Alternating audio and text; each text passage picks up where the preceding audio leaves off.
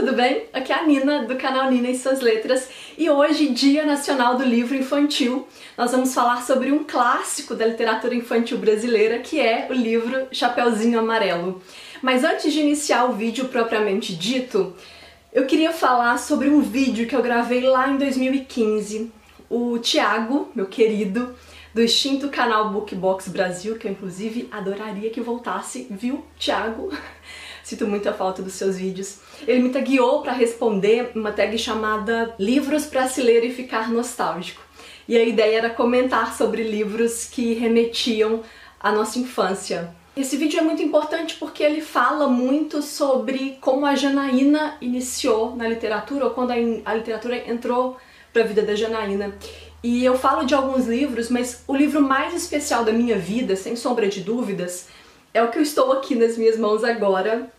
Na época ele era encapadinho e eu acabei tirando a capa pra sentir, pra ter ele de verdade perto de mim, que se chama Chapeuzinho Vermelho.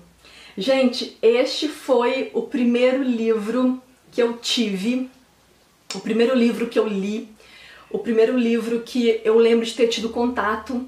A minha mãe lia pra mim esse livro sempre.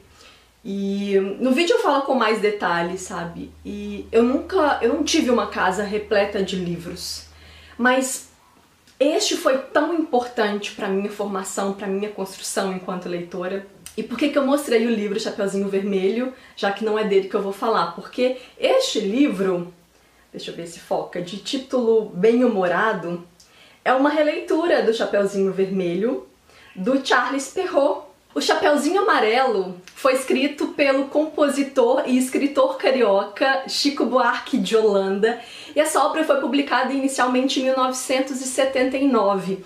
E essa nova edição, né, que é a edição que eu li, ela foi ilustrada pelo Ziraldo. Quem não ama o Ziraldo, quem não lembra de Menino Maluquinho, não é mesmo?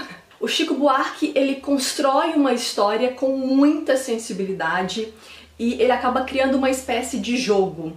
E as ilustrações do Ziraldo, elas dialogam muito bem com esse texto.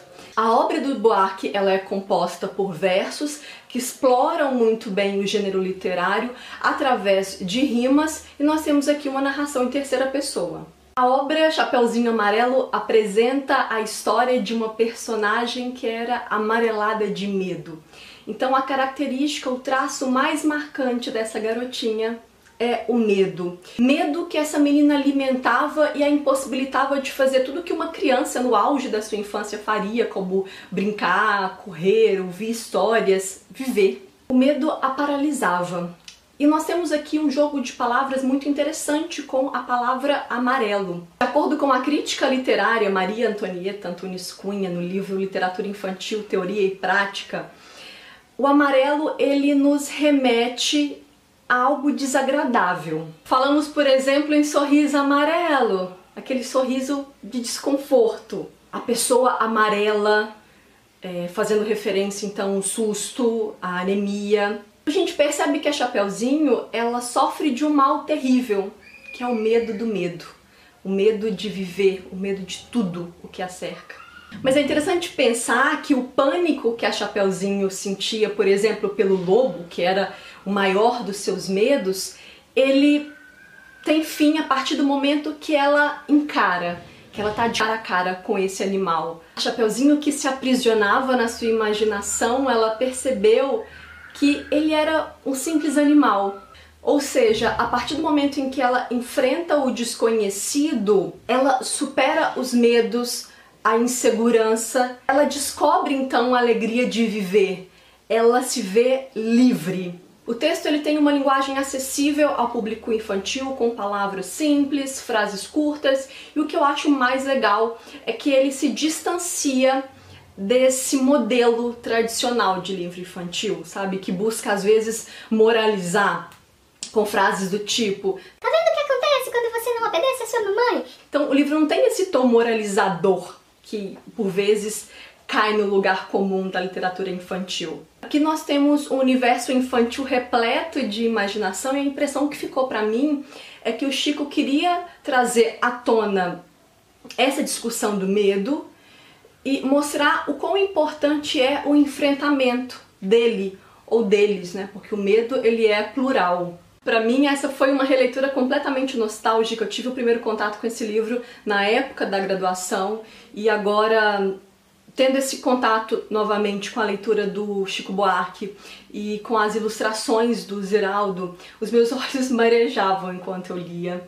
E porque é muito sensível, sabe? Eu acho que é uma grande metáfora. E eu brinco que esse livro ele tem que ser lido para as crianças, então quem tem filho tem que ler isso para suas crianças, e quem não tem tem que ler para a criança que é. É um texto que é poético, que é doce, e eu acho que o medo, ele é algo que a gente vai ter que aprender a lidar por toda uma vida. Porque os medos mudam. Quando você é criança, os seus medos são do bicho-papão, medo do escuro. E quando você cresce, os medos eles vão se modificando. Então, eu acho que trazer para discussão a importância desse enfrentamento vale para qualquer idade. Para mim é um texto que conversa com todas as pessoas e de qualquer idade. Leiam, leiam. Saiu da capa. E é um livro que eu quero ter físico, sabe? Porque ele é um livro muito bonito, muito colorido. Eu vou tentar colocar umas fotos aqui é, ao longo do vídeo. E no, o meu Kindle, ele é aquele Kindle Paperwhite, então ele não tem cor. E a gente perde um pouquinho é, dessa cor, da, da beleza mesmo da obra, da ilustração do Ziraldo. E é isso. Eu não costumo fazer vídeos temáticos, mas quem me conhece sabe o quanto que eu amo literatura infantil e eu senti vontade de trazer algo pro dia de hoje que fosse especial e que remetesse a essa data. Espero que vocês tenham gostado. Se você interessou por essa obra e quiser comprar, eu vou deixar o link de compra da Amazon aqui no box de informações. Vocês já sabem que comprando com esses links que eu deixo, vocês ajudam o Unino em suas letras com uma pequena comissão sem pagar nada a mais por isso. Então, muito obrigada a todos vocês que se lembram do canal e que compram com esses links. Vou deixar o link da minha wishlist, vou deixar a minha caixa postal, tudo bonitinho aqui no box de informações. Me contem se vocês já leram e vamos bater papo sobre essa belezinha. E hoje, que tal? Ler um livro para uma criança, hein? Fica aí o desafio. A gente se vê no próximo vídeo. Um beijo e até lá. Tchau!